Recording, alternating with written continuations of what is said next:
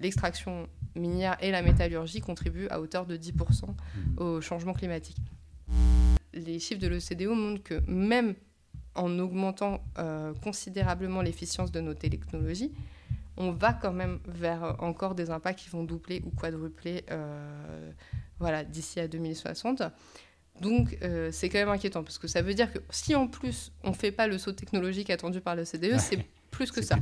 Quand on a moins de métal dans la roche, bah, ça veut dire que tous les impacts augmentent. Parce que euh, du- pour aller chercher la même quantité de métal, il va falloir sortir un volume de roche plus important. Donc utiliser plus d'énergie, euh, utiliser plus d'eau, avoir un volume de déchets plus important. Et ce volume de déchets qui va être à, à l'origine d'impacts sur euh, l'artificialisation des sols, sur euh, la toxicité de l'environnement.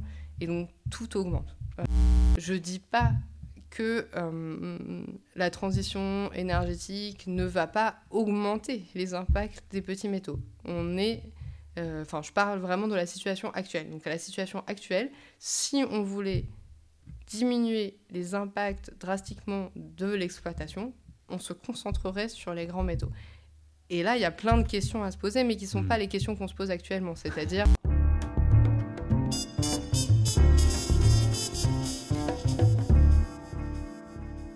Aujourd'hui, nous allons parler des ressources minières et plus précisément comment nous allons pouvoir euh, faire avec moins. L'extraction des ressources minières est aussi responsable du franchissement de plusieurs limites planétaires et du coup, on va se poser la question, est-il possible de prévoir la fin d'exploitation minière tout en assurant la résilience de nos économies?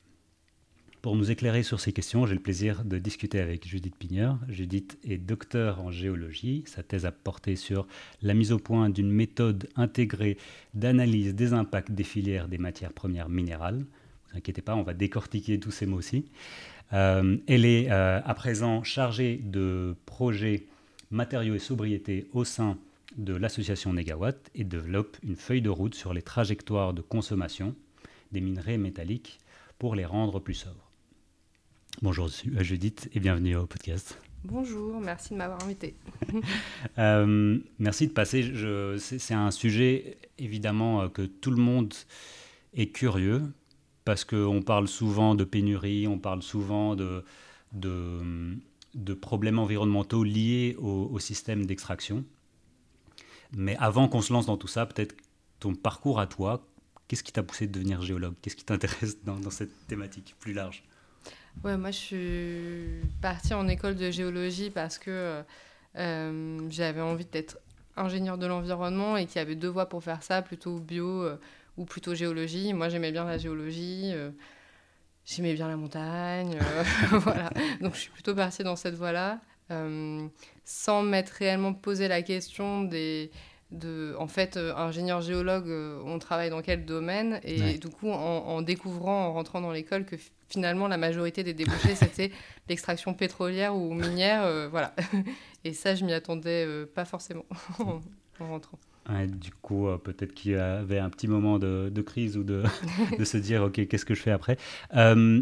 Mais du coup, ça, c'est les études. Mais l'étude géologique, enfin, qu'est-ce qu'est-ce qu'on étudie quand on étudie la géologie? On étudie les cailloux, on étudie les métaux. Qu'est-ce que- qu'est-ce qu'on étudie ah bah, on peut étudier euh, plein de enfin la géologie c'est assez vaste en fait finalement donc euh, on étudie euh, effectivement la formation des roches les grandes familles de roches les roches sédimentaires les roches plutoniques les roches volcaniques et ce qui nous ce qui peut donner des indices sur l'histoire de la Terre, donc co- comment s'est formée la Terre, ce qui peut euh, voilà, expliquer euh, le mouvement des plaques, expliquer les paysages.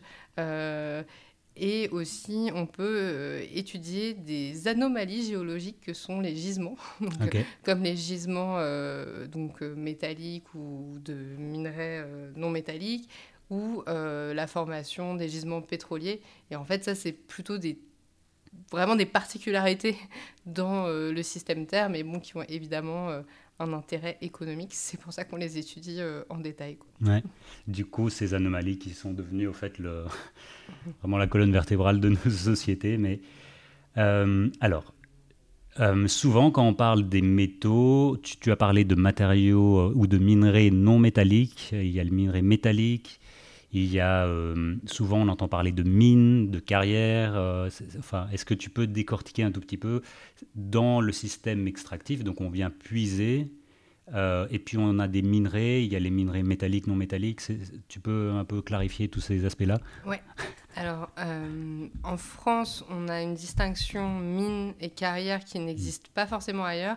Et en fait, il y a une distinction principalement juridique. Parce que donc, les mines, c'est pour euh, exploiter une substance d'intérêt. Donc après, on va distinguer les différentes substances d'intérêt.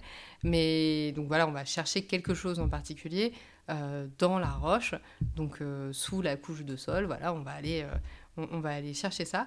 Et ça, on peut le faire de manière de plusieurs enfin de pas mal de manières différentes, mais on va dire les deux manières principales, c'est soit en mine souterraine, donc ça c'est souvent la mine qu'on a à l'esprit en France, donc euh, la mine où on creuse sous la terre, où il y a un tunnel, euh, euh, voilà, un peu la mine des sept nains, quoi. voilà. donc ça, c'est la, la, mine souterraine, ou sinon il y a des mines à ciel ouvert qui hmm. constituent en fait aujourd'hui au moins, alors c'est vraiment difficile d'avoir des chiffres, mais au moins 50% des mines dans le monde et la plupart des grosses mines industrielles, c'est des mines à ciel ouvert.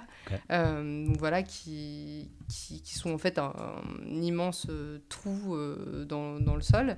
Et, et cette forme-là, ça peut aussi être ce qu'on appelle des carrières en France. Mmh. Donc, euh, et les carrières, en fait, en France, ça concerne tous les mines, pardon, les, les, exploitations qui sont considérées comme non stratégiques. En fait, on a une liste de métaux qu'on a classés comme stratégiques, et ça, ce sont les mines en France. Et tout ce qui n'est pas stratégique, ça va être des carrières. Donc très souvent, ça va être euh, des, minéraux utilisés dans le bâtiment ou la construction, ça peut être euh, des gravats, ça peut être euh, des carriers de granit pour faire des beaux blocs de granit. voilà, ça va plutôt recouper ce genre de substance-là. mais voilà. Donc là, il y a une petite euh, superposition euh, sur le vocabulaire entre euh, ce qui nous intéresse et la façon dont on l'exploite. Et du coup, ça, ça donne les, carrières. Et ensuite, pour distinguer les différents types de minerais, il y a une grosse famille qui est les minerais métalliques. Donc, on va aller exploiter pour un élément ou plusieurs éléments en particulier. donc, par exemple, on peut avoir une mine de cuivre, mais dans lequel on va aussi hmm. aller chercher de l'or. Euh, voilà, on le sait déjà euh, en amont qu'on va faire les deux ou c'est euh, on est allé chercher du cuivre et ah il y a de l'or aussi et tiens on prend tout ce qu'il y a. Alors on le sait en amont parce qu'on a fait de l'exploration. Hmm.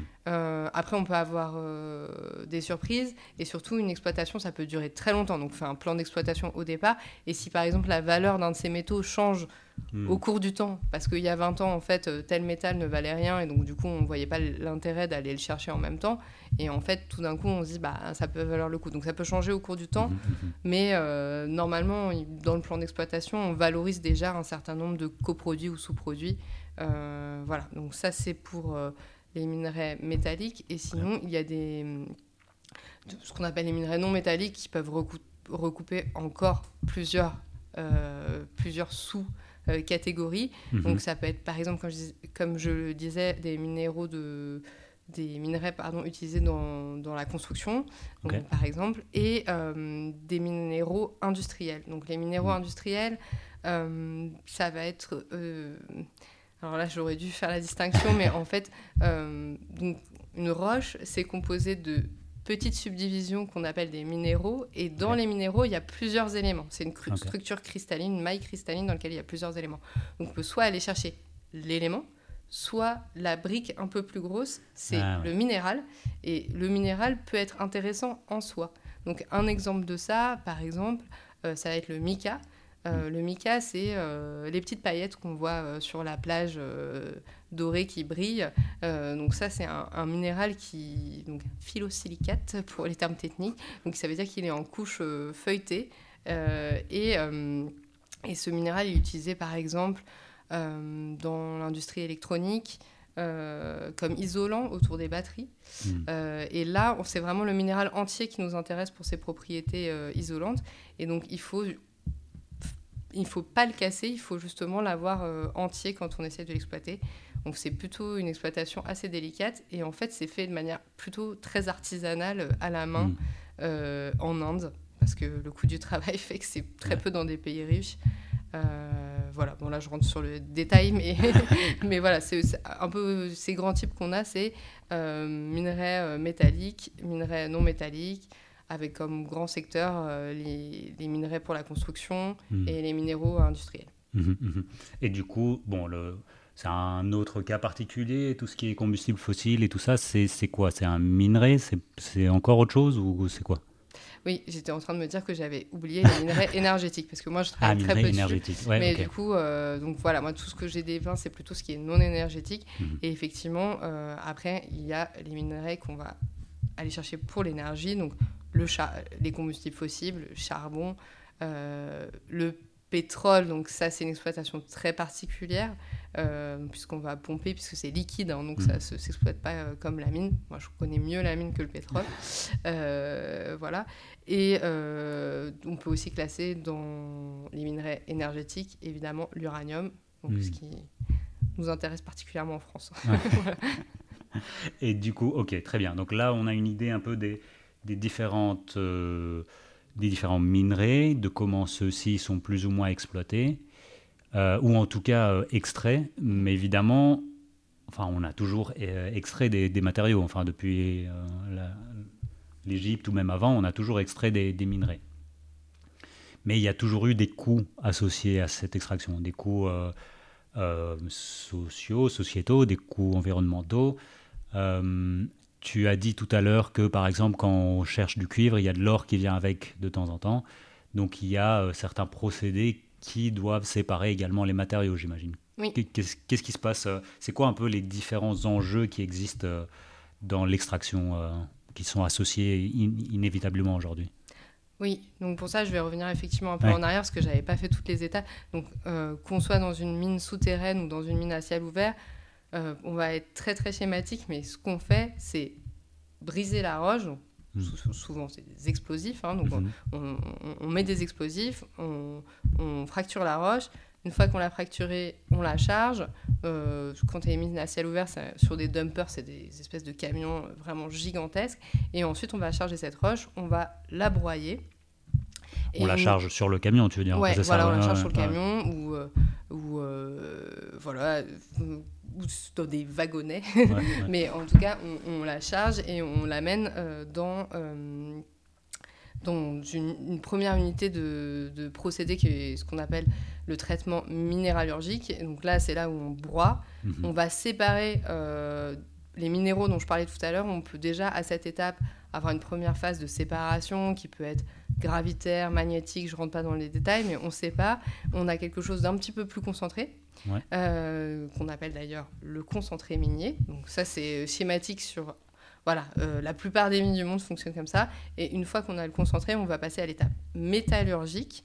Et donc là, on a deux grandes voies, là encore avec plein de, de, possibilités. Hein. Mais dans les deux grandes voies, c'est la pyrométallurgie, hmm. donc on fond, ça, ça existe depuis très longtemps, ou euh, l'hydrométallurgie, qui est de grandes cuves avec de l'eau et euh, des produits chimiques qui mm. vont viser à aller extraire un élément en particulier et on va subir plusieurs étapes.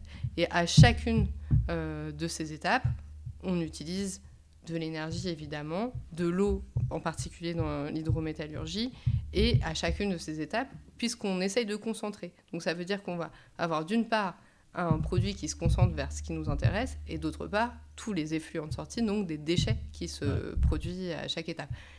En mine, on distingue deux grands types de déchets. Mhm. Les stériles miniers, qui sont vraiment les premières étapes, c'est-à-dire à la fois l'extraction minière et la minéralurgie, ou du coup, qui vont être de la taille euh, de gros cailloux ou de gravats. Euh, voilà, donc on est plutôt sur une granulométrie importante. Donc ça, c'est ce qu'on appelle les stériles. Et, ça, il se passe quoi? On les rejette dans des autres trous qu'on a déjà fait ou qu'est-ce qu'on fait avec ces déchets? Voilà, donc j'y arrivais justement. Ah, la... Non, pas de problème. la, technique de stockage euh, majoritaire en fait de, de ces déchets, c'est ce qu'on appelle des versas stériles. Donc en France, on a l'image des terrils dans le nord de la mmh. France sous forme de collines. Donc en fait, ce sont effectivement des collines artificielles. Donc on les met en tas. des tas euh, qui sont normalement pensés pour, euh, pour euh, ne pas trop s'éroder. On peut mettre des géotextiles par-dessus, on peut mettre de l'herbe, on peut essayer de faire en sorte de contenir un peu la pollution. Mais globalement, c'est ça, c'est des gros tas de stériles. voilà, les vers à stériles. Et ensuite, les déchets qui sont de, les déchets de la métallurgie, ce qu'on appelle les résidus. Hmm. Cette fois-ci, ils sont plus fins. Donc plus fins, ça veut dire qu'ils ont encore plus tendance à se disperser, donc ça, c'est, ça peut être un problème. Et souvent, ils, comportent plus euh, d'éléments toxiques qui sont un peu plus problématiques que les stériles miniers. Voilà. encore une fois, je fais des généralités pour, euh, pour tirer euh, voilà, pour, euh, pour synthétiser. Mais euh, voilà, les résidus donc, sont plus fins, souvent plus dangereux. Et cette fois-ci, la méthode la plus classique pour les contenir, c'est de faire des lacs artificiels qu'on appelle des parcs à résidus. Donc, c'est-à-dire qu'on prend une vallée, on met une digue devant, on met les résidus dedans et on les met sous eau. Les mettre sous eau, ça a notamment comme utilité d'éviter en fait qu'ils continuent à se disperser parce qu'ils sont plus, enfin voilà, ils peuvent plus être dispersés par le vent, notamment. Euh, et donc voilà, on les contient comme ça dans ce mhm. lac artificiel. Et donc avec tout ce que j'ai dit, on peut euh, commencer à entrevoir quels sont les impacts de l'extraction.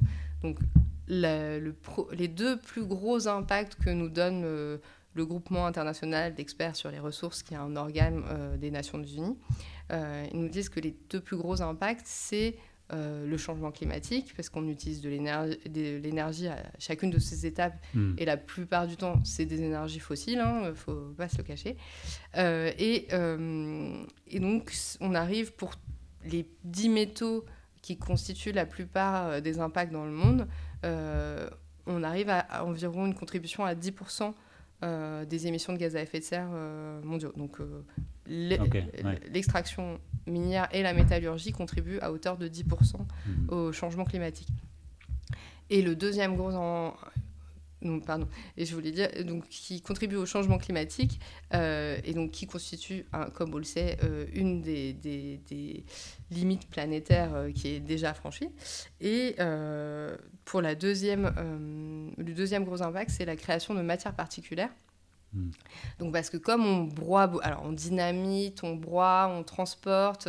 Euh, ensuite, quand on fait de la pyrométallurgie, on a aussi des cheminées qui, qui, qui, qui font des fumées euh, très souvent. Donc en fonction de l'endroit, on a plus ou moins de filtres, voilà. Mais euh, en tout cas, on est aussi, là aussi environ à hauteur de 10%. Hmm. de la création de matières particulières dans le monde hmm. et, et, aussi faite par les métaux. Donc en plus, là, je ne parle pas de toute l'extraction, je parle juste de l'extraction des métaux, donc c'est une petite partie euh, de l'extraction. Et euh, le groupement international des experts sur les ressources nous dit que ces impacts-là, euh, les chiffres que je vous donne datent de 2011, ont doublé entre 2000 et 2015. Donc toujours dans les impacts environnementaux macro, l'OCDE dit que d'ici à 2060, on va encore doubler, voire quadrupler les impacts sur toutes les filières. Ce qui est intéressant, c'est que l'OCDE... À volume constant d'extraction Non, alors, ouais. J'allais dire les deux causes principales. Donc évidemment, il y a l'augmentation de la consommation hein, dedans. Euh, et il y a aussi l'augmentation des impacts euh, en relatif. Hmm. Et ces impacts euh, augmentent en relatif à cause de la baisse des teneurs. Mhm. Peut-être on reviendra dessus un peu après. Euh, mais juste pour finir, ce que je trouvais très intéressant sur l'OCDE, c'est qu'ils euh, font des hypothèses qui sont plutôt optimistes sur l'augmentation des technologies. Ce qu'on entend beaucoup, euh, oui, mais si on fait une mine verte, si on fait une mine durable, si on prend des bonnes technologies. Et là, les chiffres de l'OCDE montrent que même en augmentant considérablement l'efficience de nos technologies, on va quand même vers euh, encore des impacts qui vont doubler ou quadrupler euh, voilà, d'ici à 2060. Donc euh, c'est quand même inquiétant parce que ça veut dire que si en plus on ne fait pas le saut technologique attendu par le CDE, c'est plus que ça. C'est plutôt un x6, x8, C'est ça. Et ce qu'on voit aussi sur l'impact changement climatique, c'est bah, une autre étude là, de Watari et ses collaborateurs montre que si on prend, pareil, toutes les meilleures technologies disponibles, lui, c'est particulièrement sur l'acier qu'il a regardé et sur les autres grands métaux industriels type cuivre, aluminium, euh, zinc. Et euh, il regarde, si on prend les meilleures technologies disponibles et qu'on continue sur ces courbes de croissance, euh, est-ce que le fait de faire une production plus efficiente va suffire? Et il montre que non, en fait, on ne peut pas tenir les, les accords climatiques. On ne peut pas rester sous 2 degrés si on ne diminue pas en fait en volume euh, la production mondiale. Hmm. Euh, l'augmentation de l'efficience technologique ne suffira pas en fait à rester dans les clous. donc ça, c'était juste pour les deux plus grands impacts, qui hmm. sont le changement climatique et la production de matières particulières. Et ensuite, là, on arrive sur euh, toute une panel d'impacts qui, pour moi, sont en fait les plus gros, mhm. mais sont aussi très difficiles à mesurer. Euh, voilà, on peut quand même le dire, qu'aujourd'hui, il n'y a pas de comment dire, de méta-études suffisamment poussées pour qu'on ait vraiment l'impact agrégé à la fois sur la toxicité, sur le changement d'usage des sols, mhm. sur l'impact sur la biodiversité. Et parce que euh, pour moi, l'impact clé, pour avoir travaillé quelques années sur les, les impacts de l'industrie minière, c'est vraiment les déchets. Parce que les déchets euh, voilà, prennent une part importante du foncier, donc ça, s'étale beaucoup, euh, le stockage des déchets, sont là pour l'éternité. C'est-à-dire qu'on n'a pas tellement de meilleure solution que de faire ça. On peut à la limite un peu dépolluer avant de stocker, mais on n'arrivera jamais à enlever tous les polluants. Euh, et donc du coup, ça reste là. Euh, ça a un impact euh, toxique sur l'humain, mais aussi euh, sur les eaux, sur l'air et donc sur la biodiversité. voilà, donc ça c'est un impact clé de l'industrie minière qui va rester là en fait, quoi qu'il arrive, et va même augmenter, parce que du coup, on parlait tout à l'heure du fait que pourquoi les impacts environnementaux augmentent selon l'OCDE d'ici à 2060 parce que les teneurs diminuent. Donc la teneur, c'est quoi? C'est la concentration du métal que l'on recherche dans la roche. Et donc toutes les étapes qu'on a décrites, en fait, quand on a moins de métal dans la roche, bah, ça veut dire que tous les impacts augmentent. Parce que euh, pour aller chercher la même quantité de métal, il va falloir sortir un volume de roche plus important, donc utiliser plus d'énergie, euh, utiliser plus d'eau, avoir un volume de déchets plus important. Et ce volume de déchets qui va être à, l'origine d'impact sur euh, l'artificialisation des sols, sur euh, la toxicité de l'environnement. Et donc, tout augmente. Euh, mhm. voilà. Et, de manière non linéaire, j'imagine. Enfin, c'est pas. Alors, c'est pas linéaire, ouais. Et ça dépend aussi, effectivement, des, des substances. Mhm. Et donc, on a. Des, on a des substances où on va pouvoir aussi avoir ponctuellement des améliorations. Ah, tout d'un coup, on retrouve un gisement très concentré, ça peut arriver. Euh, mais globalement, malheureusement, la direction va plutôt dans le mauvais sens. Hein, ça va plutôt vers une diminution de la concentration. Et on a aussi des effets non linéaires parce qu'il n'y a pas que la concentration euh, qui va compter dans euh, le, besoin énergétique, le besoin en intrants. Notamment, un bon exemple de ça, c'est le nickel. Mm-hmm. Donc le nickel, on était massivement dans le monde pour l'instant en train d'utiliser les sulfures et on est en train de passer, donc qui sont un type d'exploitation comme tel que je l'ai décrit. Donc, euh, donc euh, on fait exploser la roche, on la charge, on, on, fait de la minéralurgie puis de la métallurgie. Et là, on va vers des latérites. Donc les latérites, c'est un peu particulier parce que finalement, c'est pas la roche, c'est le sol qu'il y a sur la roche. Donc c'est un sol qu'on trouve sous, des latitudes tropicales. Donc c'est un sol très épais qui fait 15-20 euh, euh, mètres euh, d'épaisseur et qui a déjà en fait, c'est comme s'il avait pré-attaqué la roche. En fait, c'est la végétation très active qui, qui, est à mmh. cet endroit-là va faire une première étape d'oxydation de la roche. Et du, on va avoir ce sol très, très épais et très riche en nickel qui est très rouge. On le voit sur les photos mm. euh, des zones tropicales, c'est très rouge. Donc il y a par exemple ce type de sol en Indonésie. Et du coup, on va aller, là, dans les prochaines années, l'exploitation du nickel, ça va être massivement ces zones-là. Ce qui pose pas mal de problèmes. Déjà, ça demande beaucoup plus d'énergie que les sulfures à exploiter. Alors, c'est un peu étonnant parce que les sulfures, c'est la pyrométallurgie et latérites, c'est l'hydrométallurgie. Nous, à l'école, on apprend que l'hydrométallurgie, c'est censé être mieux et plus efficient, mais là, en l'occurrence, le type de métallurgie qui est utilisé est très, très énergivore. Donc, euh, Euh, ça, c'est un premier problème. Le deuxième problème, c'est que c'est très extensif, parce que comme on imagine, en fait, c'est n'est mm. pas un gisement euh, de forme euh, ronde, de toute façon, ça n'existe jamais, mais on va dire de, assez concentré de forme ronde, c'est vraiment un gisement, bah, comme c'est le sol, très étendu. En fait, c'est le sol sous la forêt. Donc déjà, ça veut dire qu'il faut déforester pour y aller, et qu'en plus, c'est très extensif. Donc il faut déforester sur des grandes surface. Donc on a un gros problème de déforestation. Donc ça fait deux euh, impacts climatiques euh, relativement majeurs. Bon, il se trouve que là, et comme souvent dans l'exploitation minière, comme je l'ai dit, ça change selon les gisements le type de toxicité qu'on a, mais en l'occurrence là, euh, la métallurgie produit un élément toxique qui est assez connu, qui est le chrome 6 c'est le scandale Erin, Erin Brokovich, pour ah, ceux qui ont vu le film. voilà. donc le chrome hexavalent. Et là, il commence déjà euh, à avoir des émissions de, de, chrome hexavalent des premières usines qui ont été fabriquées euh, à la hâte, euh, plutôt par des industriels chinois en Indonésie. Donc voilà, donc là, c'est un exemple d'augmentation des impacts du fait de passer à un gisement de moins bonne qualité qui mmh. est non linéaire, parce que c'est pas juste la baisse de la concentration, c'est aussi que c'est un gisement de différents et qui, qui impliquent beaucoup euh, plus d'impacts euh, environnementaux. Et donc voilà, bon, j'ai pas pris le nickel euh, au hasard comme exemple parce que c'est le nickel, on va, le nickel, pardon, on va en avoir beaucoup besoin pour les batteries des véhicules électriques notamment. Et puis on en a besoin pour les aciers inoxydables. Donc on n'est pas prêt d'en utiliser moins pour l'instant. Quoi. Ouais. On, on, a parlé donc plutôt de l'amont et de l'aval de, des déchets, mais aussi de toutes les pressions environnementales.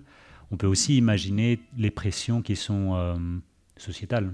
Euh, donc j'imagine que tu as parlé de toxicité, donc les personnes qui travaillent dans les mines peuvent être sujettes à, euh, j'imagine, à des cancers ou autres. Je ne sais pas exactement, hein, j'invente ici, mais et d'un autre côté également, c'est des, des métiers qui sont quand même très très compliqués et que quand on a parlé de non-linéarité, j'imagine que euh, les conditions de travail peuvent également jouer. Euh, on ferme une mine ou on, ne veut plus euh, travailler dans une mine ou quelque chose comme ça.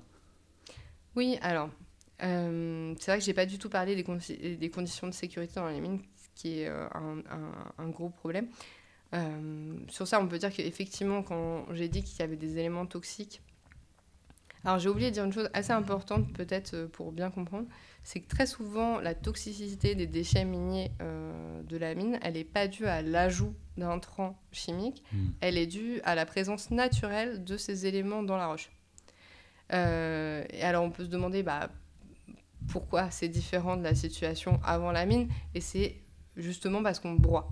Et hmm. donc comme on, a euh, une roche qui avant euh, emprisonner, on va dire, un peu naturellement la toxicité dans la maille cristalline de la roche, en fait, c'était là, mais ça ne bougeait pas euh, beaucoup. Alors qu'une fois qu'on a broyé tout ça, on augmente la surface spécifique de réaction avec l'eau, avec l'air, avec tout. Et donc, c'est pour ça que la, les éléments toxiques deviennent de la pollution, parce qu'ils sont hmm. capables de disperser et de, migrer. Et effectivement, les premières victimes de ça, euh, c'est effectivement les mineurs eux-mêmes qui hmm. peuvent respirer euh, alors, pendant le broyage, pendant éventuellement le transport, euh, dans les usines métallurgiques, s'il n'y a pas de port de masque et si les, les conditions de sécurité ne sont pas respectées. Mais souvent, les mineurs ont même quand même encore de plus gros problèmes, c'est-à-dire que ce n'est pas vraiment la toxicité des éléments qui a un, qui a un problème, plus que le fait que ce soit des, des poussières. Donc on a une maladie hmm. qui est très répandue dans le monde, et notamment dans les domaines euh, miniers, c'est la pneumoconiose. Euh, et ça, c'est juste le fait de, respirer euh, des poussières abrasives en permanence euh, qui va abîmer les poumons et qui va faire vraiment la maladie du mineur, qui fait que voilà, qu'il y a des gros problèmes respiratoires assez vite. Donc ça, ça existe. Il y a évidemment le problème d'effondrement des galeries, les mhm. accidents de, glissement de terrain dans les, dans les mines à ciel ouvert.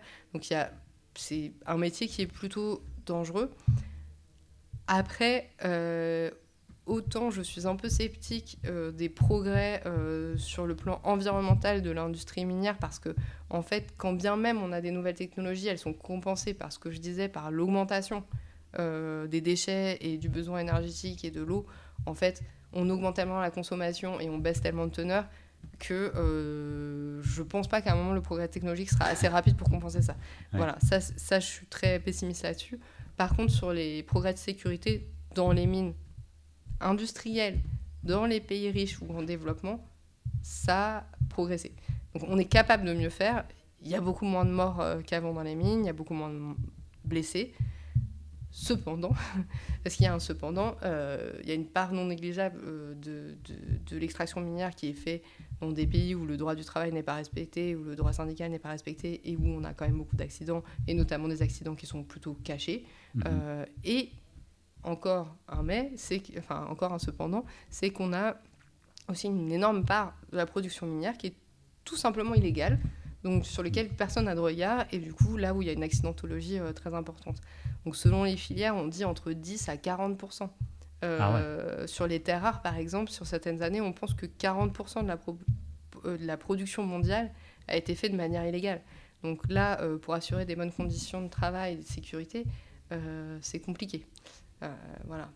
Ensuite, c'est vrai que les deuxièmes victimes du coup de, de, de, de la mine, c'est bah, les habitants locaux. Déjà, il y a une première phase qui est quand la mine s'installe, en général, euh, la façon de procéder est d'enlever les occupants précédents et d'enlever euh, les, les, occupations du sol précédentes. Donc c'est quand même une zone voilà, où il n'y a plus d'agriculture, mais où en fait il n'y en aura plus jamais. Euh, voilà.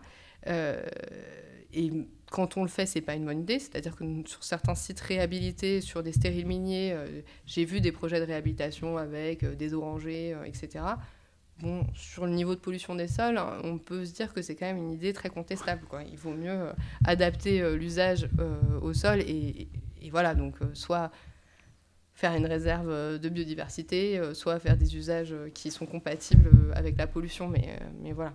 Donc, on va dire les précédents occupants sont peut-être les deuxièmes victimes collatérales et ensuite bah, les habitants locaux qui peuvent effectivement avoir, voir leurs eaux polluées, leurs eaux souterraines euh, euh, des, recevoir de la pollution par l'air.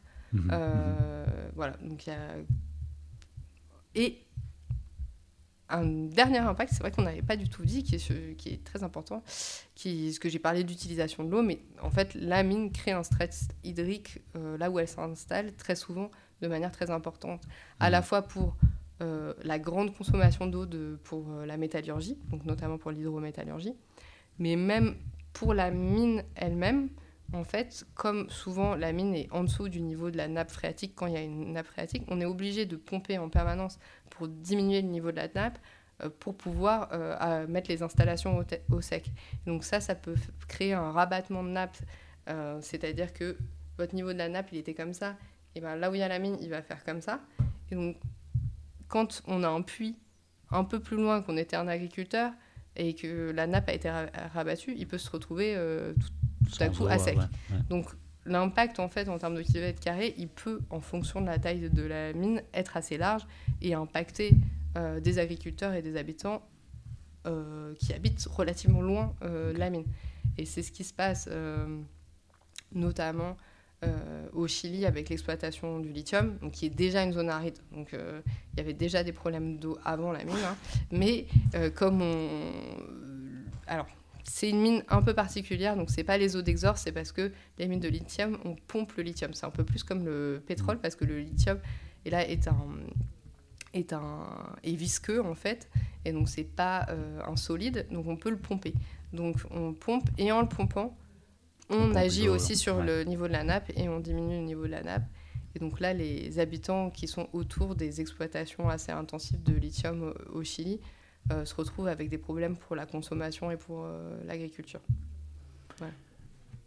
je, pars trop loin. non, non, mais c'est, je veux dire, on, cadre bien maintenant le, comment c'est, euh, enfin, assez phénoménal tous ces éléments-ci évidemment, on utilise un peu. Euh, donc, c'est un peu ça que tu as fait dans ta thèse, c'était de devoir euh, prendre un métal euh, ou un minerai en particulier et regarder en amont, en aval, les différents enjeux environnementaux, sociétaux et comment naviguer entre ceux-ci. C'est ça Toi, tu avais bossé sur le néodyme, c'est ça? Oui, donc le néodyme qui est utilisé dans les aimants néodyme fer bord. Et donc les aimants néodyme Faber qui sont des aimants, on va dire, très puissants, mm. et donc on appelle les aimants permanents, et qu'on peut euh, qui peuvent servir à faire des moteurs euh, électriques et notamment des moteurs miniaturisés comme ils sont très puissants. Donc euh, il y a toute une gamme d'usages qui est tous les mini moteurs électriques qu'on a dans le quotidien, la brosse à dents électrique, pour faire de la mousse de lait dans le cappuccino, pour monter et descendre la fenêtre dans la voiture. Enfin mmh. la plupart de ces petits moteurs électriques c'est ça. Il y a un gros usage aussi dans le pardon, dans l'électroménager et dans l'électronique, c'est ça que je voulais dire, notamment ces têtes de lecture des, des, disques durs. Donc c'est ça. Et également des, des, usages assez importants dans la transition énergétique puisque ça peut être utilisé dans les éoliennes. Donc c'est beaucoup utilisé dans les éoliennes offshore notamment et pour les moteurs de voitures électriques. Hmm. Donc euh, ça c'est quand même élément assez phare. Euh, voilà. ouais donc qui a été mis hein, dans les lois justement euh, sur les métaux critiques euh, et notamment la loi euh, Critical Raw Material Regulation qui est en train de passer en ce moment au niveau européen. Mhm. Donc elle est dans la liste des métaux critiques et dans la liste des métaux stratégiques et il y a tout un chapitre qui est consacré spécifiquement à, à, ces aimants néodyme fer bord. Et dernier usage, et non des moindres, et aussi un usage militaire, où apparemment mm. ça sert dans, les, euh, dans le guidage des missiles. Mm. Donc euh, voilà. Puisqu'il ne faut pas sous-estimer aussi le fait que les usages militaires euh, dans... influent quand même pas mal les politiques et les décisions qui sont prises au niveau étatique voilà, sur, les, sur les métaux stratégiques. Mais du coup, ce que, ce que j'ai regardé sur le néodyme dans ma thèse, c'est à mhm. la fois effectivement les impacts à toutes les étapes de production entre la mine de terre rare. Donc moi, je me suis concentrée sur la Chine, qui est 85% de la production de terre rare dans le monde. Mhm. En tout cas, à l'époque où j'écrivais ma thèse, en 2016. Et, euh, petite parenthèse, c'est quoi une terre rare ah oui. Alors, donc, les terres rares, euh, c'est une famille d'éléments qui contiennent 17 éléments euh, différents. Et le néodyme, c'est une d'elles. Euh, voilà, euh, donc, qui est utilisé dans ces aimants, comme je disais. Et euh, donc j'ai regardé toutes les étapes de production depuis la mine jusqu'à la fabrication des aimants, leurs impacts. Et moi, ma problématique, c'était de regarder en particulier cette histoire de déplétion, c'est-à-dire la diminution des teneurs et la perte aussi, toutes les pertes de matériaux qu'on a le long de la filière, tout ce qu'on perd, comment ça vient aggraver euh, les impacts déjà présents.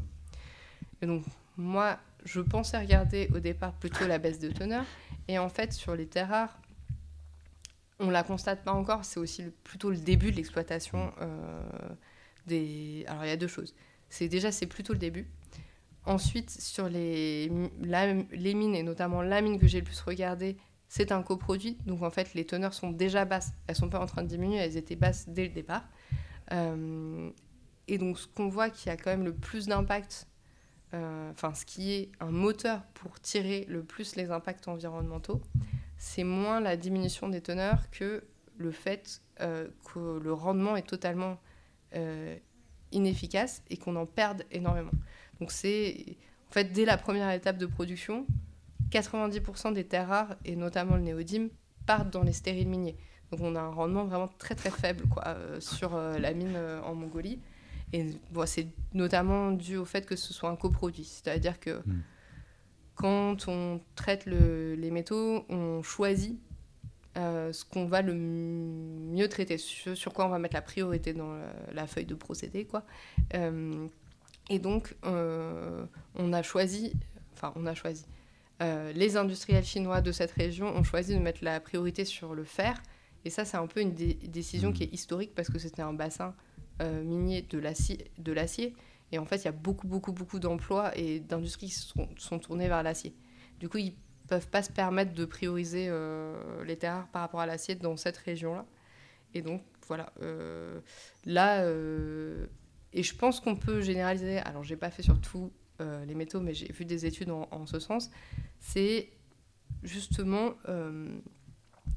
les, ce qu'on appelle les petits métaux ou les métaux verts ou les métaux high-tech, donc tous les métaux donc, qui ont un nom bizarre qu'on entend récemment. Donc pas les grands métaux industriels comme le fer, le cuivre, l'aluminium, les autres. comme le lithium, les terres rares, euh, le germanium. euh, enfin bon, alors le lithium est un contre-exemple, mais je suis un peu perdue. Mais dans les, dans le, voilà, dans les terres rares et dans beaucoup d'autres euh, métaux qu'on appelle parfois les métaux rares, mais j'aime pas cette appellation parce que c'est pas très juste. Mais donc tous ces métaux high-tech, en fait, Mhm. c'est souvent des coproduits. Donc c'est souvent des métaux sur lesquels on pourrait avoir une augmentation euh, de la, du rendement, euh, ou dit autrement, sur lesquels on a beaucoup de pertes en fait en, la ligne de production euh, actuellement. De manière un peu surprenante parce que on en entend parler partout, on dit que c'est super important, c'est plutôt cher, et pourtant on les produit pas de manière très efficace. Et du coup, donc là, on, se retrouve dans, dans ce, dans ce diagnostic. On va avoir des, les gros métaux, comme tu as dit, les métaux industriels, l'acier, l'alu, le zinc, euh, machin.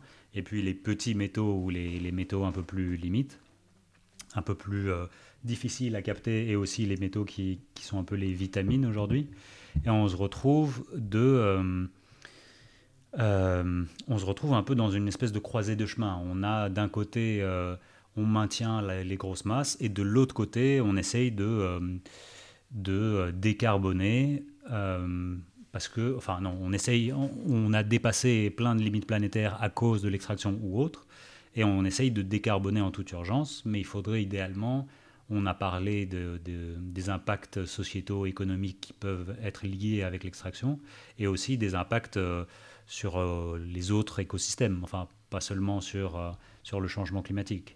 Et du coup, on se dit, bon, décarbonons, mais est-ce qu'on peut décarboner en utilisant des matériaux, euh, enfin des minerais pour faire des technologies bas carbone et en même temps maintenir les écosystèmes in check? Enfin, ça commence à devenir assez compliqué, quoi. Donc, comment on jongle dans, cette, dans, cette, dans ces positions assez compliquées? Euh, On est dans la croisée de chemin, on a plein de choses à faire et euh, euh, peut-être qu'on peut parler un peu plus tard de, l'IEA et les, différents scénarios prospectifs de, où on va aller avec tous ces métaux et tous ces minerais. Euh, oui, bah pour ça, enfin déjà ça me fait rire euh, l'expression euh, vitamine parce que c'est une expression de Xi Jinping. Je sais pas si tu sais, mais voilà. Donc c'était l'expression justement de Xi Jinping sur les terres rares euh, Mm. en disant que c'est les vitamines de l'économie chinoise. Mais oui, bah, je pense que pour ça, faut déjà en fait faire un peu des grandes distinctions Mm. et de, de quoi on parle en fait? Parce que de, de quels métaux on parle, de quel problème de l'extraction on parle? Et donc, je vais essayer de, de- de faire les grandes lignes, hein, parce qu'il y a des Ouais. choses très, très différentes euh, derrière. Donc, c'est vrai qu'on on n'avait pas expliqué, quand j'ai dit, euh, donc il y a les minerais euh, métalliques, les minerais non métalliques, donc je ne suis pas allée dans le détail des métaux. Hmm. Donc, je vais le faire là. Pas hyper détaillé, mais les grandes masses. Donc, on a euh, du coup les grands métaux industriels, comme je disais, donc fer, fer et acier, donc cuivre, zinc, euh, plomb, euh, aluminium, euh, nickel, je dois sûrement en oublier, mais voilà, ceux dont finalement en fait c'est ceux qu'on connaît déjà, Mhm. qu'on connaissait déjà un De peu nom, avant, en tout cas, voilà, oui. un peu. Et donc dans ces grands métaux, il y a déjà le fer, enfin il faut avoir un peu les ordres de grandeur en tête. Le fer, c'est à peu près 2 milliards de tonnes de production par an, donc il est loin euh, devant tout le monde. Mhm. Ensuite, on a euh, les autres métaux industriels qui sont plutôt à quelques centaines de millions de tonnes euh, de production et de consommation par an, comme cuivre, aluminium, etc. Ensuite, le nickel à quelques millions. Et ensuite, tous les autres, dont on n'entend pas tout le temps parler, on n'est que à quelques centaines de milliers de tonnes par an. Centaines de milliers, oui. Donc oui, c'est milliards, centaines de millions, nickel, quelques millions, et ensuite lithium, terres rares, euh, tous ces trucs-là, centaines de milliers. Donc c'est vraiment un ordre petit. de grandeur de 2000, enfin, Euh, oui, c'est Voilà, énorme, quoi. c'est ça. Et ce qui fait que quand je, je dépeignais les grands impacts, euh, 10% du changement climatique, 10% des pa- matières particulières, c'est pratiquement entièrement le fer et le cuivre. D'accord. Euh, voilà, quand on regarde les, les, les- les- barres euh, d'impact euh, du groupe d'impact pardon, du groupe international d'experts sur les ressources, c'est pratiquement que le, le fer et le cuivre. Les impacts climatiques, c'est très majoritairement le fer et l'acier. Et les impacts écotoxiques, c'est beaucoup le cuivre. Mhm. Après, le cuivre est souvent euh, exploité avec d'autres ressources. Donc, par exemple, l'or euh, et les métaux, la, plupart des métaux précieux peuvent être des sous-produits euh, de l'exploitation du cuivre. Donc voilà, mais bon, c'est quand même, on va dire, ces deux métaux-là déjà tirent une grosse majorité des impacts. Donc, une fois que j'ai dit ça, hmm. je dis pas que euh, la transition énergétique ne va pas augmenter les impacts des petits métaux. On est, euh, enfin, je parle vraiment de la situation actuelle. Donc, à la situation actuelle, si on voulait diminuer les impacts drastiquement de l'exploitation, on se concentrerait sur les grands métaux. Et là, il y a plein de questions à se poser, mais qui ne sont hmm. pas les questions qu'on se pose actuellement. C'est-à-dire, euh, comment on euh, design, j'allais dire, comment on conçoit un, système économique de production et de consommation en consommant moins de cuivre et d'acier. Euh, comment on fait ça en rendant justice euh, dans un esprit de justice et d'équité globale?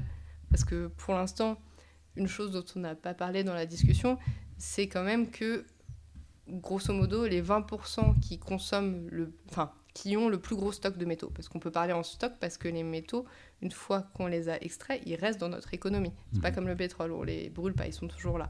On peut éventuellement les réutiliser, c'est une bonne nouvelle. Mais du coup, dans cette répartition de, de stock à l'échelle planétaire, c'est très injuste. Euh, les 20% qui ont, le, qui ont le plus gros stock de métaux ont 70% du stock de métal. Mhm. Et les 20% qui ont le moins de métaux ont à peu près 1% du stock de métal.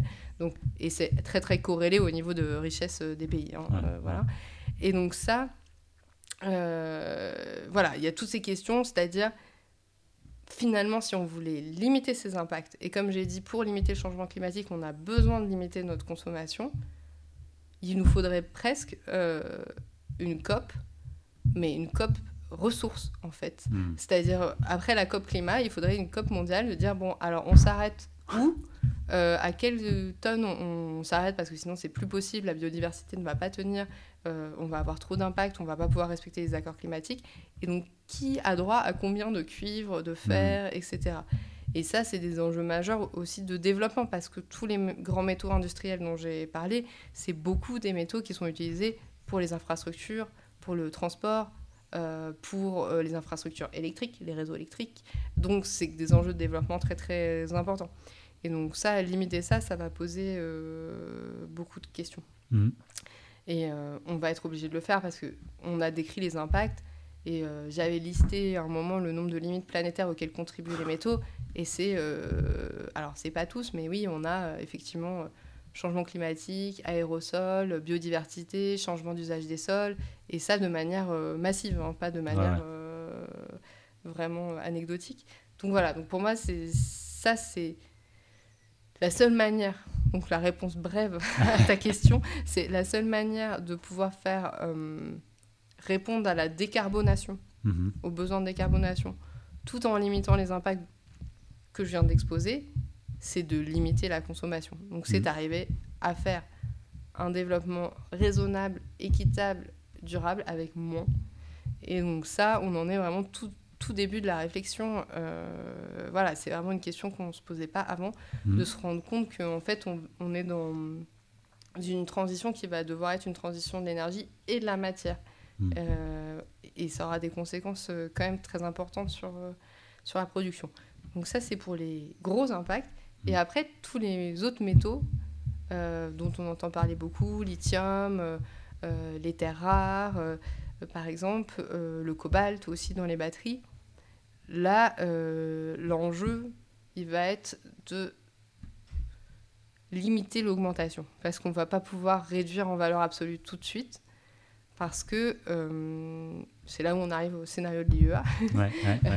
voilà, si on, chiffre la plupart des trajectoires chiffrées qu'on peut faire de transition euh, vers le bas carbone, donc que ce soit sur les transports avec le véhicule électrique notamment, euh, ou sur les moyens de production énergétique, on n'arrive pas à faire sans augmenter un peu la production dans les prochaines années. Hmm. Dit autrement, le stock des métaux qu'on a déjà, il n'est pas suffisant pour faire ce qu'on a à faire. Ou adéquat, enfin, c'est pas le bon. Euh, oui, c'est ça. Oui, on a, euh, on, a, on a bien trop d'or. l'or, c'est pas la peine. bah, par exemple, euh, notamment, l'or, ça a été un gros sujet dans les organisations écologistes parce que les premières fois qu'on a parlé de relance minière en Europe et notamment en France, hmm. en fait, derrière, les permis qui étaient déposés, c'était permis de recherche d'or. Et ça, pour le coup, on peut dire qu'on n'en a pas besoin de plus. En fait euh, l'or n'a que 10% d'usage industriel et 40% de notre consommation viennent déjà du recyclage. Donc en fait, on n'a pas besoin euh, de plus d'or. L'or aujourd'hui, il sert euh, massivement pour la bijouterie et comme valeur refuge dans le secteur bancaire sous forme de, de, lingots. Mhm. Donc c'est pas Évidemment, euh, c'est pas pour euh, faire euh, une échelle de valeur morale, voilà, mais simplement quand on voit les impacts massifs sur la biodiversité, on peut se dire avec une analyse coût-bénéfice raisonnable que peut-être on n'a pas besoin de nouvelles mines d'or. Alors que quand on parle effectivement lithium, nickel, cobalt, selon certaines études que j'ai regardées aussi, argent, mm-hmm. Euh, voilà, on, ça va pas suffire ce qu'on a pour, euh, pour faire la transition. Après, euh, si tu veux, on peut aller dans le détail de quels sont les différents scénarios parce qu'il y a quand même des différences. C'est pas parce que. Enfin, on va dire, pour moi, il y a quand même un consensus assez général du fait que malheureusement, on peut pas diminuer la consommation, pardon, la production de lithium demain, mhm. minière. on va en avoir besoin d'un peu plus. Par contre, ça veut dire quoi? Un peu plus. Euh, et donc là, on va de un peu plus à vraiment beaucoup plus selon les projections. Notamment, euh, si on regarde la projection de la Banque mondiale, euh, on est à peu près... alors, ils ont fait, eux, de 2013 à 2050, mais si on, on enlève de 2013 à 2023 et qu'on regarde ce qu'il nous reste à faire, le chemin à parcourir, il faut qu'on augmente tout de suite la production mondiale de x6 et qu'on reste à ce niveau-là à x6, donc 600 000 tonnes au lieu de 100 000 tonnes de production de lithium. Euh, et ça jusqu'à 2050. Donc c'est une augmentation qui est vraiment énorme en fait, x6 capacité de production. Euh, alors il y aurait évidemment des impacts environnementaux, c'est sûr. Euh, et en plus, il y a des questions tout simplement industrielles. C'est pour ça qu'il y a une petite panique générale en ce moment autour du lithium. C'est parce qu'en fait, on n'est pas sûr d'y arriver aussi vite, voire on est plutôt certain de ne pas y arriver aussi vite. Et notamment avec ça. Ne pas arriver à en extraire autant, parce que les mines ne sont pas là, les personnes ne sont pas là, etc. etc. c'est ça? Oui. Alors, je ne dis pas que le volume général d'ici à 2050, on ne peut pas y arriver, mais il y a un moment dans les prochaines années, dans les années là qui arrivent, hmm. où il va y avoir une grosse tension, parce que notamment, on a passé euh, une directive en Europe. Donc c'est très bien qu'on ait passé cette directive il faut décarboner le secteur du transport. Hein. je ne veux pas qu'il y ait de, de doute euh, là-dessus. Mais par contre, c'est d'ici à 2035 plus de ventes de véhicules thermiques. Donc toutes les nouvelles ventes doivent être des véhicules électriques. Et ça, euh, je ne sais pas si on n'aura pas assez pour nos usages, mais par contre, c'est sûr qu'il n'y en aura pas assez pour tous les producteurs euh, automobiles en même temps et qu'il va y avoir quand même un peu une guerre sur les approvisionnements. Ce qui peut expliquer pourquoi on est en train de passer maintenant une loi qui nous permet à la fois d'augmenter nos capacités de production au niveau européen, de créer des stocks euh, et euh, d'augmenter le recyclage. Bref, c'est quand même une loi qui est notamment là pour répondre à cette inquiétude de l'industrie automobile de ne pas sécuriser assez vite ses approvisionnements et du coup de devoir euh, moins vendre. Donc ça, c'est on va dire, pour la vision industrielle de la chose, pour la vision euh, écologiste de la chose, nous, on pense qu'on peut décarboner euh, le secteur de l'industrie et faire de la sobriété pour diminuer euh, notre consommation. Donc, diminuer notre consommation, entre autres de lithium, mais de tous les métaux dont on a besoin pour faire une voiture, donc ce qui aussi permet de diminuer aussi nos émissions de gaz à effet de serre, parce que l'industrie de l'acier et de tous les métaux dont on a besoin pour faire la voiture, elle n'est pas encore décarbonée, pour le coup. Euh, et on peut limiter, en fait, on ne peut pas réduire dès maintenant en valeur absolue, parce que sinon, ça voudrait dire utiliser plus aucune voiture. Et ça, quand même, dans certains secteurs, c'est compliqué, notamment à la campagne, c'est compliqué. Il y a quand même des gens qui ont encore besoin de voiture pour se déplacer. Et donc, euh, ce qu'on peut faire, c'est activer des leviers pour consommer moins et du coup que la pression soit moins grande, en fait, euh, à la fois sur les écosystèmes pour la production, à la fois industriellement, en fait, finalement, c'est bénéfique euh, pour tout le monde. Ça nous permet d'être plus résilients au choc si jamais il y a une rupture d'approvisionnement demain. Donc, c'est déjà préparé à en consommer moins. Mhm. Et donc, se préparer à consommer moins, bah, moi, j'essaye d'étudier ça sur toutes les filières de métaux, mais euh, et sur certaines filières, c'est compliqué. Sur le lithium, avec euh, l'association Negawatt, on a déjà chiffré et étudié les leviers. Et donc les leviers, c'est, alors sans surprise, développer les transports en commun et le report modal, euh, les modes de transport doux, mais c'est aussi ce qu'on appelle de la sobriété organisationnelle. Ça veut dire qu'en tant que société, on s'organise autrement. Donc développer les transports en commun, ça veut aussi dire euh, les rendre accessibles. Ça veut aussi dire permettre aux gens de se déplacer moins, notamment faire plus de télétravail pour se déplacer moins. Euh, ça veut dire qu'on rend le, certains transports plus accessibles, comme par exemple le train. Donc ça, il faut aussi des solutions économiques pour que les gens puissent favoriser le train sur les longues distances. Parce qu'on propose aussi des véhicules avec dont on va limiter l'autonomie parce qu'on va en limiter la taille, en fait. Donc euh, on va faire des petits véhicules avec des petites batteries. Donc mécaniquement, ça sera aussi des véhicules qui seront moins autonomes. Et donc, ça veut dire qu'on favorise euh, la voiture pour des courtes ou moyennes distances et que pour les longues distances, on prend le train mhm. et éventuellement, on reloue une voiture en, autopartage euh, en arrivant. Donc voilà, favoriser l'autopartage, favoriser le covoiturage. Dans nos scénarios, à la fin, nous, on est en moyenne à deux personnes par voiture. Donc ça ne veut pas dire que c'est en permanence, parce que c'est une moyenne, mais euh, ça veut quand même dire que tout le monde tout seul dans sa voiture, c'est plus possible. Mhm. Euh, et ça, on peut aussi euh, voilà, accompagner au niveau des politiques publiques ces changements voilà, en, en, proposant des flottes d'autopartage, en proposant aussi des espaces urbains où on n'a pas besoin d'aller super loin pour faire ses courses. Donc, c'est aussi des questions d'aménagement du territoire. Mhm. voilà, donc finalement, quand on touche à qu'est-ce que ça veut dire réduire notre consommation d'un métal, bah, derrière, en fait, à plein de, choses. Euh, tu as touché brièvement, mais je pense qu'on peut parler un peu plus de ça. Qui... Tu as parlé de la législation européenne, comment elle change et comment euh, l'Europe cherche éventuellement de redevenir autonome par rapport à certains euh, matériaux, soit via bah, l'exploitation locale, soit via le recyclage, etc. etc. Peut-être que là-dedans, on peut. Bah, on, parle souvent de. Tu as parlé du lithium, il y en a de plus en plus euh, en, au Portugal, peut-être même en France. Enfin, comment, comment tu vois cette, euh, cette extraction? Donc, évidemment, la meilleure mine est celle qui n'existe pas ou celle où on a réduit euh, l'exploitation. mais est-ce que le fait de relocaliser certaines chaînes de, de valeur, d'approvisionnement, vont avoir d'autres effets euh, bénéfiques ou négatifs euh, dans, tout ça selon toi? Alors, moi, il y, a pas mal de, choses à dire euh, là-dessus. pour moi, effectivement, comme tu le disais, c'est mettre la charrue avant les bœufs, parce que se poser la question de, comme disent certains, prendre notre part, puisque c'est injuste en fait que toutes les mines soient dans les pays du Sud, et, et, pourquoi pas? Mais en, il, faudrait que ça vienne après, c'est de poser la question de comment moins consommer. Encore une fois, pour des raisons euh, évidentes euh, environnementales, mais aussi pour des raisons de réalisme en fait, euh, parce que comme j'ai dit, il y a la déplétion, donc on n'a pas parlé, on a parlé de la déplétion, donc de la diminution des teneurs, mais on n'a pas parlé des stocks.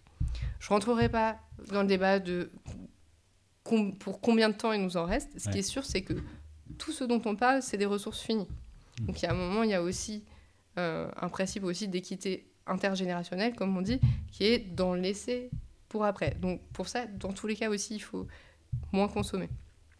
Parce que ça nous rend plus résilients au choc. Parce que sur tous les problèmes qu'a listé euh, l'Union européenne, les problèmes de rupture d'appro, sur le problème de on n'est pas assez indépendant, en fait, sur tous ces aspects-là, la sobriété et le fait de moins consommer nous aident. Mmh. Donc euh, c'est, ça paraît une solution qui est d'abord euh, réaliste. Et quand on dit moins consommer, c'est pas comme ça en valeur absolue. Ça veut aussi dire que, par exemple, moi, pour la filière que, que je connais euh, bien, le néodyme, puisque j'ai fait ma thèse dessus, à un moment, on n'aura plus de néodyme pour faire des éoliennes parce qu'on aura tout passé dans des brosses à dents électriques ou dans des euh, trucs pour faire du cappuccino. Euh, bon, et moi, j'adore les cappuccinos, il n'y a pas de problème. Mais c'est-à-dire qu'il y a quand même des questions de priorité en termes mmh. voilà, de, de déjà d'assurer euh, un niveau de vie décent pour tout le monde. Et pour ça, il nous faut de l'énergie, il nous faut du transport. Il y a mettre des priorités. Euh, donc c'est pas forcément tout moins consommer de tout, mais c'est aussi prioriser euh, les usages. Et pour ça, il faut assumer d'être à nouveau aux commandes de notre consommation. Je pense que ça commence à arriver. On commence à entendre des termes comme planification écologique, etc. Euh, mais là, dans la loi qui est en train de passer, euh, euh, le Critical Raw Material Act, en fait, la question des usages, elle est en intro, elle est dans le débat, mais elle est nulle part dans la loi. C'est-à-dire qu'en fait, tout ce qu'on promet de faire de développement industriel, on ne se préoccupe pas de l'usage de, de, ce qu'on va faire. Donc, ceci étant dit, sur, il faudrait quand même mettre le paquet d'abord avant sur la sobriété et sur la priorisation des usages. Euh, pour certains métaux bien particuliers, parce que là, on, ce que j'ai dit, on a encore un, problème de différencier les différents métaux euh, et leurs usages. Et ben, moi, je trouve que c'est pareil dans cette loi, c'est que pour certains métaux, où on ne peut pas faire autrement, comme on l'a dit, lithium, cobalt, euh, argent, sur certains métaux, pourquoi pas, effectivement, après avoir fait de la sobriété, prendre notre part. Et pour ça, il faudrait euh, des garde-fous environnementaux où on disait, bah oui, quand on fait en Europe, ça va être mieux qu'ailleurs. Mais ce qui est en train de se passer, là notamment avec euh, cette loi, c'est plutôt qu'on est en train de s'aligner vers le bas sur les standards environnementaux. Et donc on ne peut pas dire d'une part, on veut le faire parce qu'on veut prendre notre part et on veut être exemplaire, et mettre dans la loi euh, ce un paragraphe sur l'overriding public interest, donc intérêt public supérieur euh, qui dit que comme c'est d'intérêt public supérieur, on a droit euh, de contourner la directive 4 sur l'eau, la directive Habitat, donc en protection de la biodiversité, là encore une limite planétaire, et la directive Oiseaux. Donc, encore faudrait-il que cette loi, vienne plutôt renforcer les garanties environnementales que les diminuer, euh, parce que sinon, on a quand même un risque de finalement n'être pas si exemplaire que ça environnementalement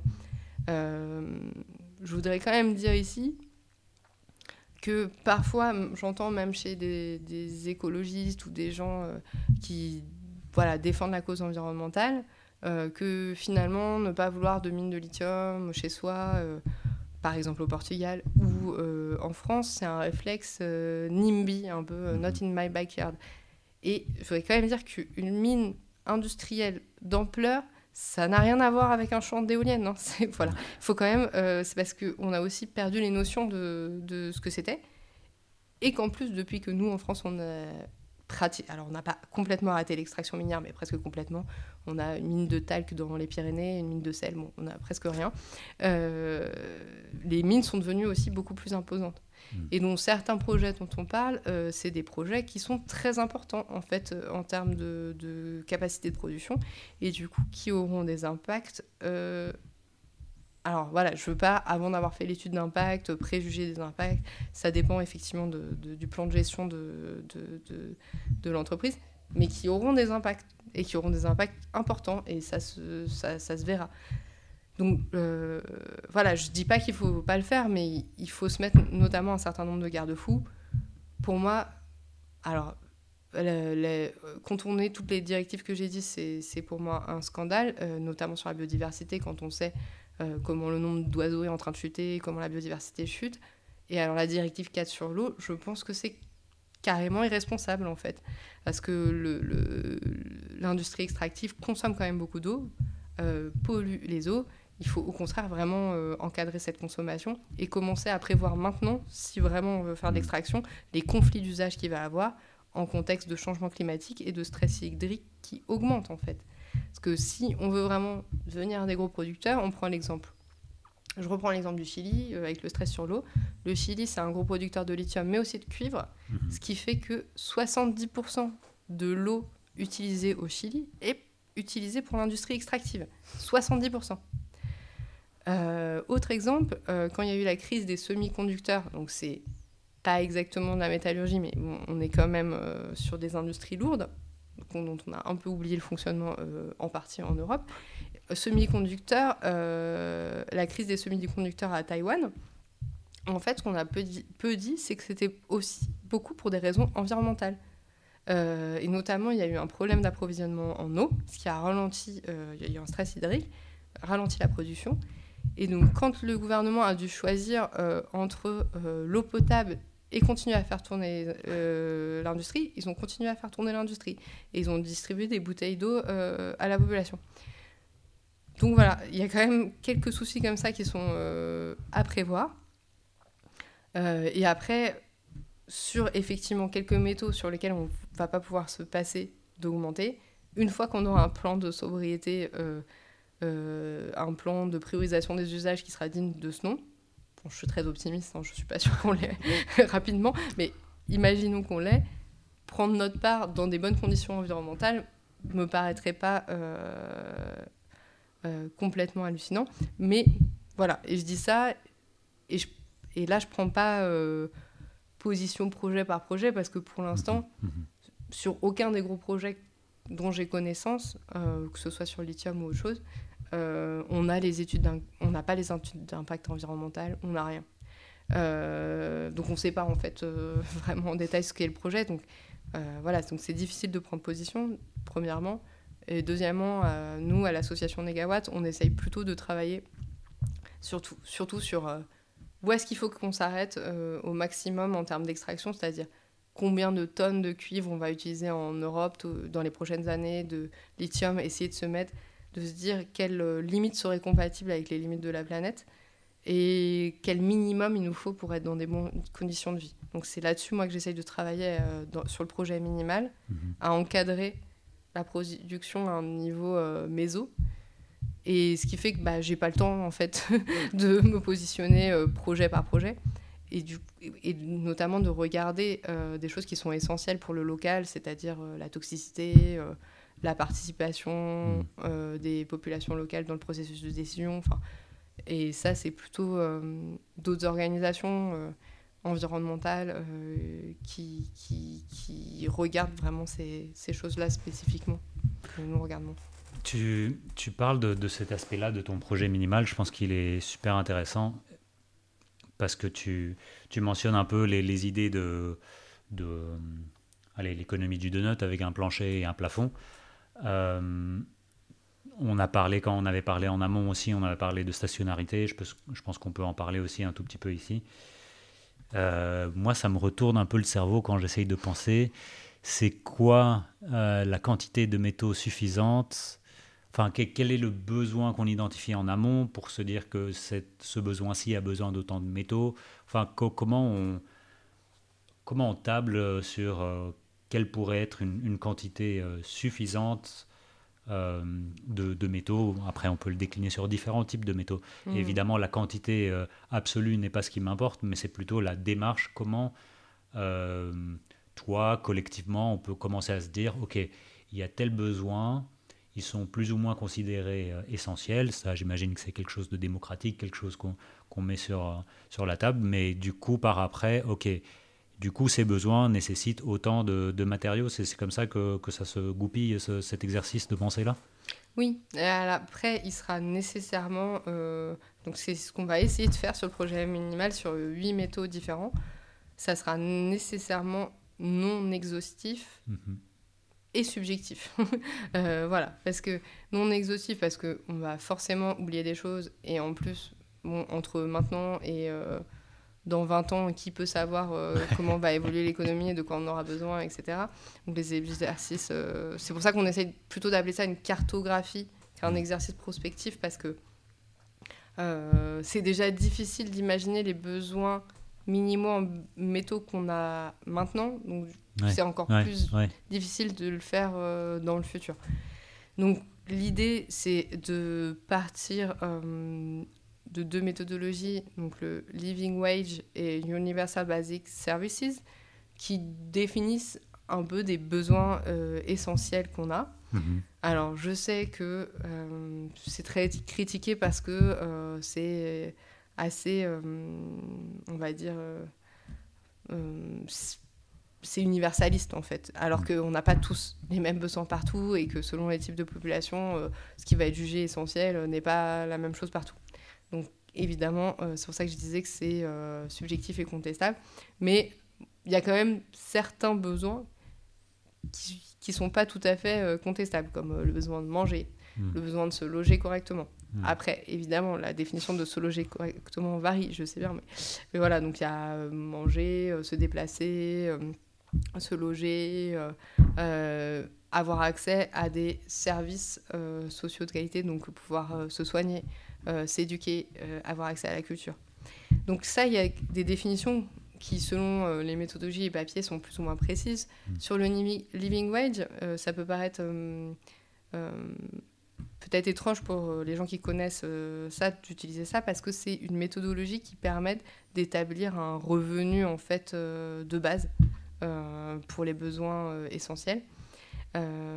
mais comme les auteurs de cette méthodologie avaient besoin de n'importe quel endroit dans le monde être capable de calculer ce besoin, ce, revenu, ils ont fait parfois des tableaux assez détaillés de euh, il faut combien de ciment pour faire une maison, combien de trucs, pour avoir les coûts et ensuite transformer ces coûts en revenus. Donc nous, ce qu'on va essayer de faire, donc on n'a pas encore les grilles euh, complètement euh, faites, c'est de, de, prendre effectivement ces méthodologies de besoins de services universels et les transformer en objets, en fait, donc en matériaux. Et donc se dire effectivement, donc ce qui a en partie déjà été fait euh, dans des scénarios de négawatts, parce que les scénarios de négawatts, ce qu'on ce qu'on essaye de faire, c'est effectivement de, de, pourvoir aux besoins essentiels euh, en faisant un certain nombre d'hypothèses, donc par exemple que j'ai exposé euh, sur les transports, de quoi on va avoir besoin demain. Et ça, toutes les hypothèses qu'on a faites sur les services ont été traduites dans des grandes matrices avec l'aide de, de, de, deux personnes Enfin, il y en a plein, mais notamment Emmanuel Rosier et Adrien Toledano ont beaucoup travaillé là-dessus et ils ont permis de chiffrer l'empreinte matière justement de, de ces choix pour arriver à, à subvenir à les besoins. Euh, donc ce que moi je vais essayer de faire, c'est effectivement de rendre ça assez carré et transparent, c'est-à-dire les besoins essentiels, on considère que c'est, euh, enfin les services, euh, plutôt les services essentiels, c'est ça, ça, ça, ça. On a besoin de temps, de matériaux pour y subvenir. Et là où il y a un aspect démocratique, euh, c'est justement, moi je pourrais pas aller vraiment plus loin dans l'aspect démocratique que la transparence. Et mhm. pour moi, je considère qu'après, c'est transparent pour être ouvert à la discussion, parce que évidemment, euh, après, c'est des... quand on parle de services sociaux universels, euh, essentiels, bah, c'est des choix de société. Donc évidemment, on peut avoir des, des, mettre le curseur en termes de besoins plus ou moins haut. Euh, mais voilà, moi je réponds un peu, on va dire, à cette critique par le fait que, un, c'est transparent et donc contestable, et de deux, ça s'assume comme être un minimum. Donc ça ne veut pas dire qu'il ne faut pas faire plus. Ça veut juste dire que nous, quand on réfléchit à la sobriété, à la réduction, il ne faut pas descendre en dessous, en tout cas. Voilà, c'est ça. Euh, ah, et j'ai oublié, bien sûr, euh, dedans, on prend aussi en compte de faire la transition énergétique. Ouais. Voilà, donc euh, il y a la, dans euh, les besoins essentiels de l'humanité, il y a pouvoir produire de l'énergie de manière décarbonée. Euh, mais c'est quand même un changement de focus par rapport à avant parce que c'est plus l'unique objectif d'avoir des matériaux juste pour faire la transition énergétique, mais c'est bien pour tout et d'avoir ce minimum social. voilà, donc après, tu te dis ça fait des nœuds au cerveau, bah moi aussi ça me fait des nœuds au cerveau, parce qu'évidemment c'est compliqué de prendre en compte l'ensemble des objets Bah ouais. et des services qui existent. Et donc il y aura probablement des zones entières où on dira bah ça on, on l'a pas modélisé bah, parce que on pouvait pas tout faire. Ouais, oui, non, mais, Mais voilà. enfin, ça, ça me fait beaucoup penser évidemment aussi aux travaux de Nashima Rao, de Julia Steinberger et tout ça, enfin, qu'ils essayent Mm. de, de penser au système de provision, euh, euh, provision de services, etc. Enfin, donc je, suis- je suis vraiment curieux parce que je pense que c'est ce qui manque aujourd'hui, c'est à partir des besoins euh, vers les ressources plutôt que l'inverse. Aujourd'hui, euh, on consomme autant, on ne sait pas pourquoi. Enfin, voilà, c'est Mm. déjà beaucoup plus intéressant d'agir comme ça. Euh, si on peut synthétiser euh, ce qu'on a dit aujourd'hui, donc il y a évidemment deux éléments qu'on qu'on a parlé. Donc si on synthétise et on essaye de se dire à quoi ressemblerait du coup un futur post-extraction. Est-ce que celui-ci peut exister? Est-ce que c'est juste un rêve? Et comment se combine la sobriété et la stationnarité dans, dans ce monde post-extractif ou post-minier Enfin, je ne sais pas comment tu, tu l'appelles toi ou si tu as un objectif préféré. Euh, alors, un, j'espère qu'il peut exister parce que comme euh, les métaux, euh, à un moment, enfin les gisements, à un moment vont s'épuiser. Mm. Donc ça voudrait dire que, voilà, on s'éteint au moment où il y en a plus si ça ne peut pas exister. Donc, euh, donc oui, moi j'espère que que, que c'est possible. Ensuite, c'est le fait de le planifier. Pour moi, ça permet aussi que justement euh, la transition soit plus douce. Parce que on, voilà, on est toujours vu comme des, des oiseaux de mauvaise augure. Mais euh, l'objectif, c'est justement de pouvoir maintenir un niveau de confort le plus élevé possible et pendant le plus longtemps possible. C'est plutôt d'arriver et de se dire, bon, bah, il n'y en a plus, paf, tout d'un coup, rupture. Et là, c'est très violent. Et on s'en rend bien compte parce que c'est la même chose en fait pour le climat. Pour le coup, là, c'est le même raisonnement. C'est que plus on arrive tard, plus c'est dur en fait euh, de faire la transition. Et ensuite, à quoi ça ressemblerait? Eh ben, ça ressemblerait à un monde bah, où on a du coup réduit tous les usages des métaux et où on peut faire que de la réutilisation, que du recyclage, euh, où on a substitué un certain nombre de, de services vers des, l'usage des, euh, des renouvelables autant qu'on le peut. Donc, c'est-à-dire que par exemple dans le bâtiment, plus d'usage de bois, plus d'usa- plus d'usage euh, de la terre. euh, voilà, en plus du recyclage, il y a aussi le fait de- de- d'utiliser quand même en majorité des matériaux qui, eux, sont renouvelables. Évidemment, ce genre de su- substitution ne se fait jamais sans perte en partie euh, de service. hein. Si on a utilisé du béton et de l'acier euh, massivement, c'est parce que c'est quand même bien pratique. on est d'accord. Mais euh, de décrire après en détail, c'est vraiment difficile.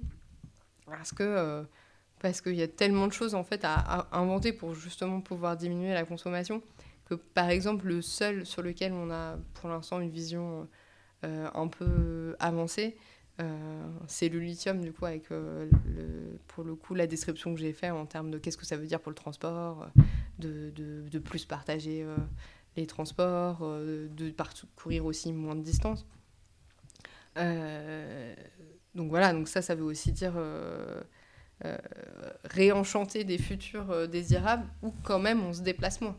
Euh, donc là, on ouvre des questions de société sur lesquelles nous, on n'apportera pas de réponse. Il y a aussi euh, un narratif aussi à faire là-dessus qui est euh, euh, comment, on par quoi on pallie ça Est-ce qu'on a plus de temps libre pour faire plus de choses qui nous réjou- réjouissent en local, etc.